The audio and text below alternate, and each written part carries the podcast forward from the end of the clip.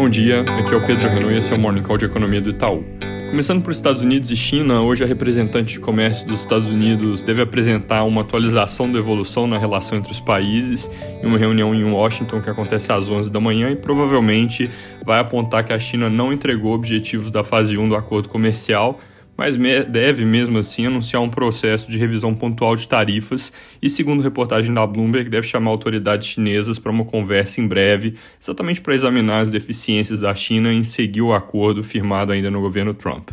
Nos Estados Unidos em si, essa semana, democratas devem usar o mecanismo de reconciliation para fazer a discussão sobre o aumento do limite de dívida do governo e pode haver algum avanço nos pacotes de infraestrutura. Hoje tem dado de encomendas de bens duráveis, amanhã tem SM de serviços, mas destaque dessa semana deve ser mesmo o payroll de setembro, que sai na sexta, com geração de 450 mil empregos líquidos na nossa projeção, 475 mil no consenso de mercado e aceleração dos salários para uma alta de 0,5% no mês. Na Europa, o índice Centix de confiança dos investidores recuou de 19,6 pontos em setembro para 16,9 em outubro queda um pouco maior do que era esperado, para um nível que ainda é forte, mas que de qualquer forma, com o terceiro recuo seguido, vai indicando uma certa moderação à frente. Aqui no Brasil, a semana começa sem grandes definições, mas com dois temas dos últimos dias no centro das atenções. O primeiro deles é a possibilidade de prorrogação do auxílio emergencial para o ano que vem, que é algo a que a equipe econômica se opõe,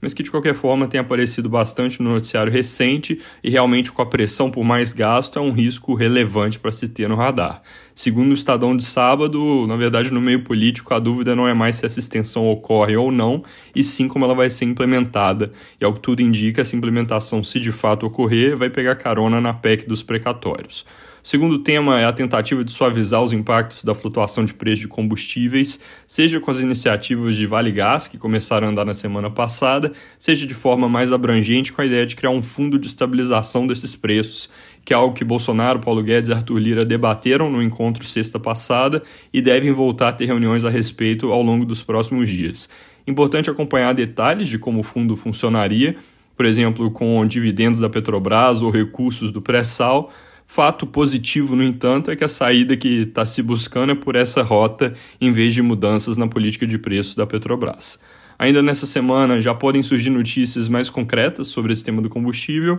e além disso, existe expectativa de que para alguns assuntos da pauta econômica comece a haver progresso de novo no Senado, com o marco das ferrovias pode ser votado amanhã e o projeto da BR do Mar que trata de navegação do cabotagem também sendo discutido. Para o projeto de reforma do IR, o cronograma ainda é mais longo. O relator diz que não quer fazer as coisas na correria e diz que vai tentar, mas não garante que a discussão sobre o projeto termine de fato nesse ano. Sobre dados, essa semana tem indicadores importantes, com produção industrial de agosto amanhã, vendas no varejo também de agosto na quarta e IPCA de setembro na sexta. Produção industrial deve ficar de lado no mês, com pressões de insumos, principalmente na parte automotiva, enquanto vendas no varejo devem ter leve queda no conceito ampliado, que inclui veículos pelo mesmo motivo, mas com alta de 1,2% no conceito restrito. O IPCA deve ter um mês bem salgado, com alta de 1,24% contra agosto, mas finalmente fazendo o pico do ano, na nossa conta aqui em 10,3% e aí daqui para frente começando a recuar com algum alívio de preço de commodities e sem novos choques de conta de luz que já está com a bandeira extraordinariamente mais alta. É isso por hoje, bom dia e boa semana.